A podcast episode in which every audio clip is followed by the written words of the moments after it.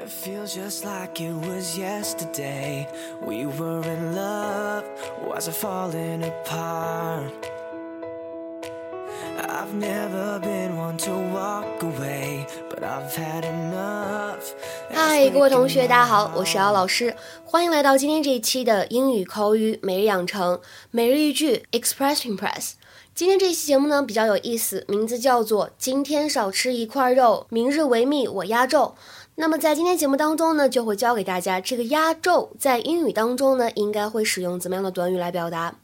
首先呢，我们先来看一下这样一段台词：And finally, to cap off our evening, please welcome the radiant Susan Mayer. And uh, finally, to cap off our evening, Ron, you're please welcome the radiant Susan Mayer.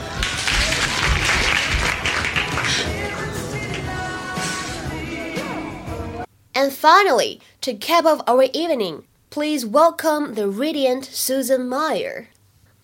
And finally, to cap off our evening, please welcome the radiant Susan Mayer。在今天这句话朗读过程当中呢，我们注意一下，and 和 finally 出现在一起的时候呢，有一个不完全失去爆破的现象，所以前面这个的有点没读出来啊，只做口型，不太发音。And finally, and finally，后面这个 cap off 就一个连读，cap off, cap off。 Helen, Helen, you're here. Did they tell you about the change in lineup? I'm gonna go last. Hope that's okay. There's a special place in hell for people like you. I'm sorry. It wasn't my decision. You're an adult. Take some responsibility. What is wrong with you? He is wearing a dignified classic, perfect for a Sunday tea or christening.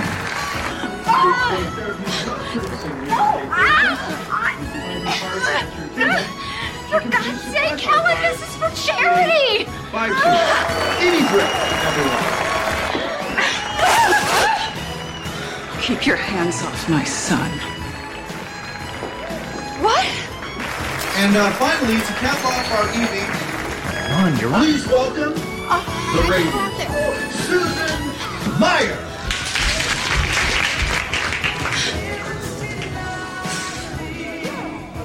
好，下面呢，我们来学习一下什么叫做压轴。在英语当中呢，cap 大家都知道表示鸭舌帽，对吧？就是周杰伦喜欢戴的那一种。那么这个单词呢，如果把它当做动词来使用，就是怎么样呢？给什么什么戴上帽子，引申义呢就是胜过什么什么，超过什么什么，有一点这个含义。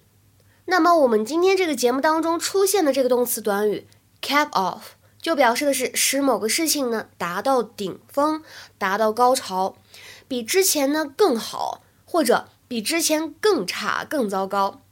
It is used to indicate a final thing that happened that was even better or worse, etc., than what happened before. 或者呢，可以理解成为 to finish something, often in a particularly good or bad way. 所以呢，提到舞台表演的时候，通常来说，cap off 就指的是压轴的意思。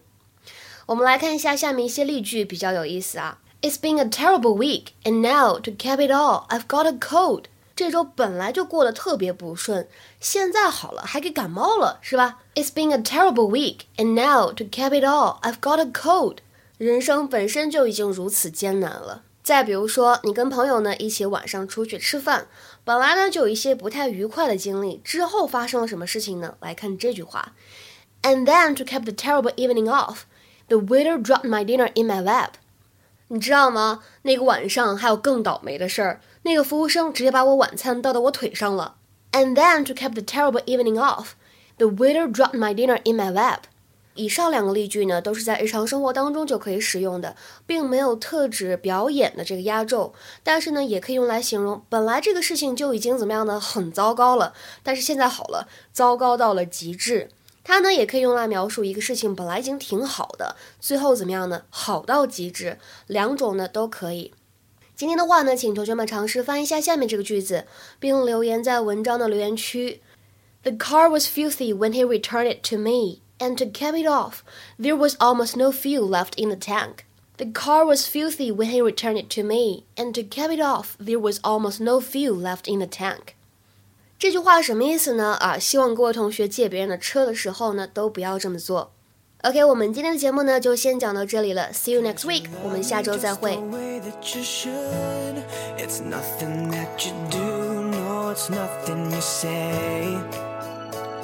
Yeah, baby, I know that you're good, but I don't want a good girl, no, not today. Cause I want it bad